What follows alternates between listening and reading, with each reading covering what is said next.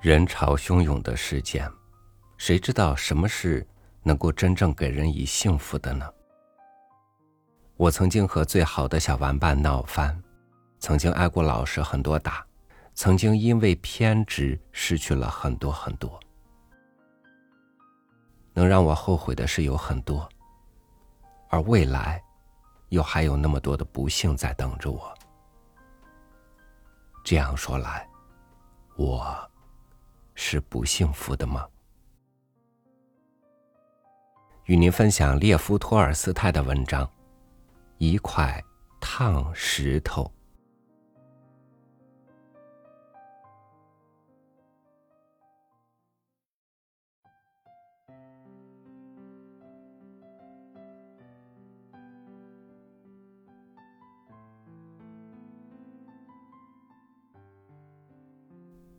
村里有个孤老头，他身体很坏很坏，靠编篮子、缝毡靴呀，看守农庄果园，不让孩子进去啊，过日子。很久以前，他从老远什么地方到这村里来，可大家一眼就看到他吃够了苦，他瘸着腿。头发过早的白了，还有道弯弯的伤疤，打颊帮一直通到了嘴唇。这一来，就算是笑吧，他那张脸看上去也像是很悲伤，像是凶巴巴的。有一回，一个叫小一凡的孩子爬进农庄果园，想偷苹果好好吃个饱，没想到。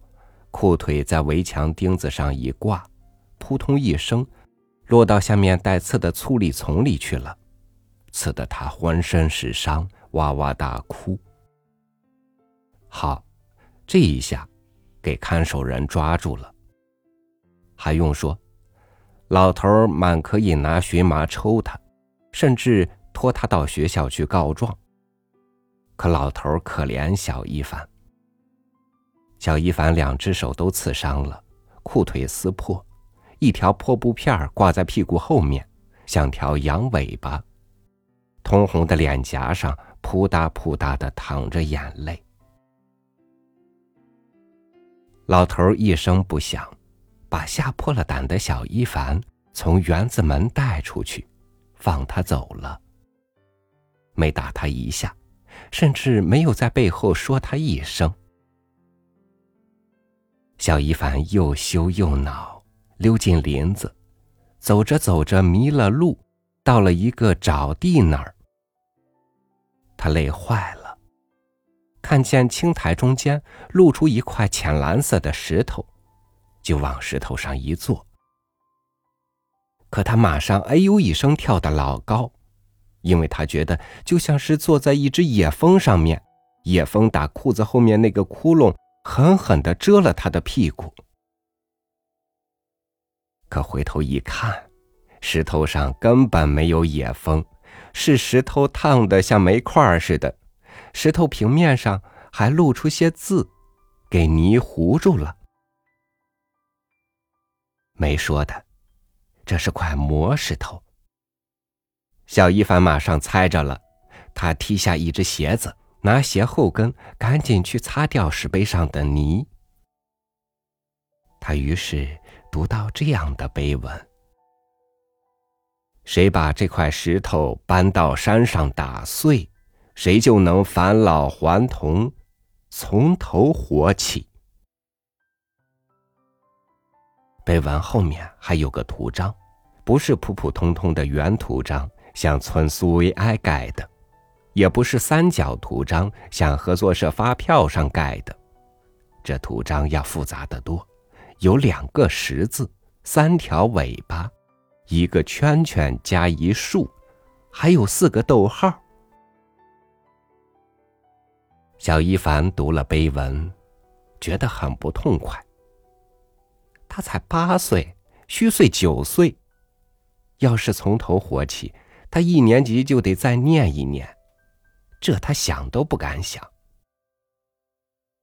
这块石头要是让他不用念学校里的功课，一下子就从一年级跳到三年级，那又另当别论了。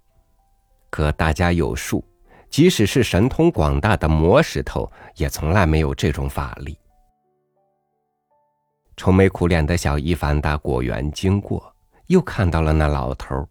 只见他正在咳嗽，老停下来喘气，手里提着桶石灰浆，肩膀上扛着把树皮丝刷子。小一凡这孩子本心挺好，他心里想。瞧这个人，他本来可以随便用荨麻打我，可他可怜我，没有打。现在让我也可怜可怜他，叫他返老还童吧，这样他就不再咳嗽，不再瘸腿，呼吸也不再那么苦恼了。好心的小一凡于是怀着一番好意，来到老头面前，开门见山，把事情一五一十告诉了他。老头好心的谢过小一凡，可是不肯离开纸手上找地去。因为世界上这种人还是有的，趁这个机会溜进果园，把水果偷得一个不剩。老头叫小一凡自己到草地上去，把石头挖出来，搬到山上去。他待会儿上那儿，马上拿样什么把石头敲开。事情闹成这样，叫小一凡很不高兴。可他没有拒绝，他不想让老头生气。第二天早晨，小一凡拿起厚麻袋，戴了双粗麻布手套，为了不让手给石头烫伤，就上沼地去了。小一凡弄得浑身是泥，一塌糊涂，好容易把石头从沼地里挖了出来。接着，他就吐出舌头，在山脚的干草上一躺。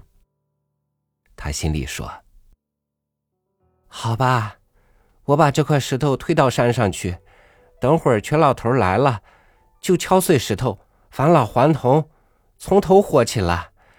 大伙儿都说他一辈子吃够了苦，他年纪大了，孤单单的，挨过打，遍体鳞伤。”不用说，从来没有得到过幸福，别人却得到过。他小一凡虽然小，这种幸福也得到过三次。一次是他上学要迟到了，一位素不相识的司机用闪闪发亮的小汽车把他从农庄养马场一直送到了学校门口。一次是春天里。他赤手空拳在沟里捉到一条大梭鱼。还有一次是米特罗方叔叔带他进城过了一个快活的五一节。小一凡慷慨大方的拿起了主意。好，就让这位不幸的老头过一下好日子吧。他想到这里，站起身子。耐心的把那块石头推到山上去。太阳快下山了，老头才上山向小一凡走过来。这时，小一凡已经精疲力尽，浑身发抖，蜷成一团，在烫石头旁边烘烤又脏又湿的衣服。老爷爷，你怎么不带锤子、斧子、铁棍呢？小一凡惊奇的叫起来：“难道你想用手把石头砸碎吗？”“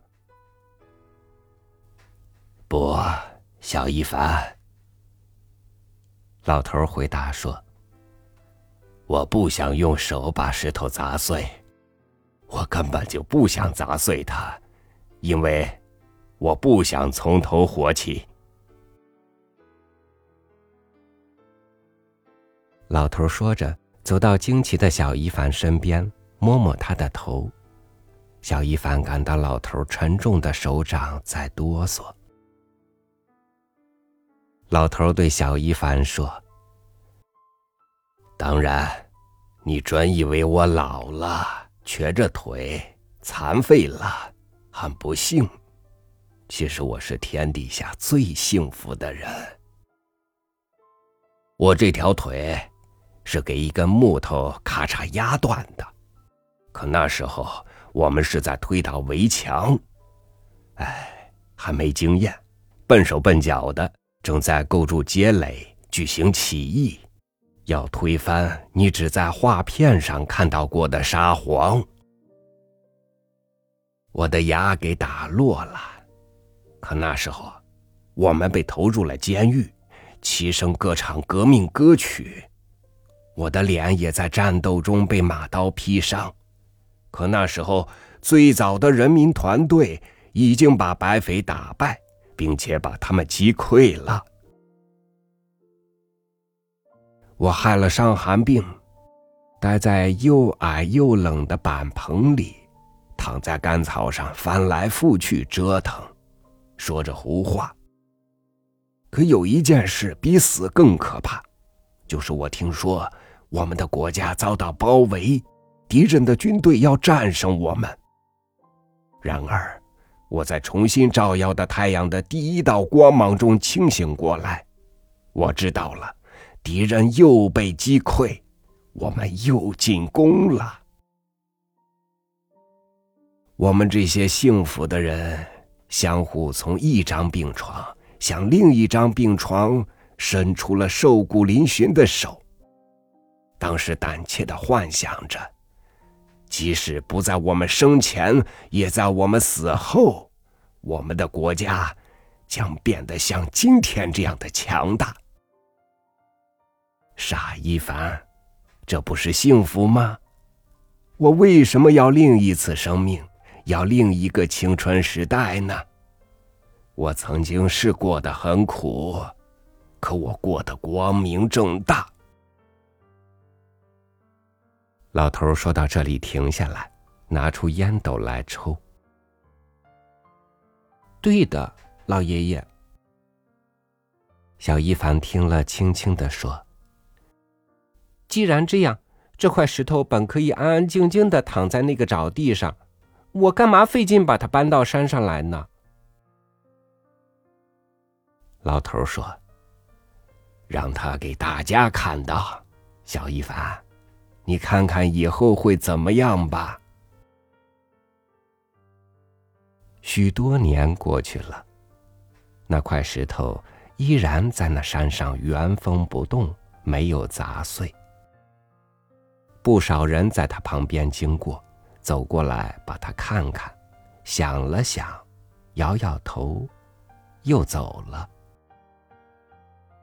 我有一回也到过那山上，当时我正心中有病，情绪很坏。我想，怎么样，让我把石头砸碎，从头活起吧。可是我站着站着，即使改变了主意。我想，邻居们看见我返老还童，就会说：“哈，瞧这小傻瓜。”他显然没有把一辈子像样的过好，得不到自己的幸福，如今又想从头再来一次了。我捻了根烟卷，为了不浪费火柴，就着烫石头点着了。接着，我沿着我自己的路走了。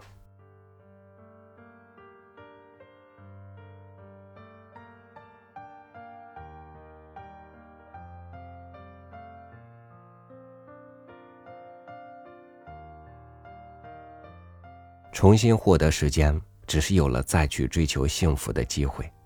但如果你不能从那些错过中去领悟些什么，重来的机会，也仅仅是光阴又来了一回。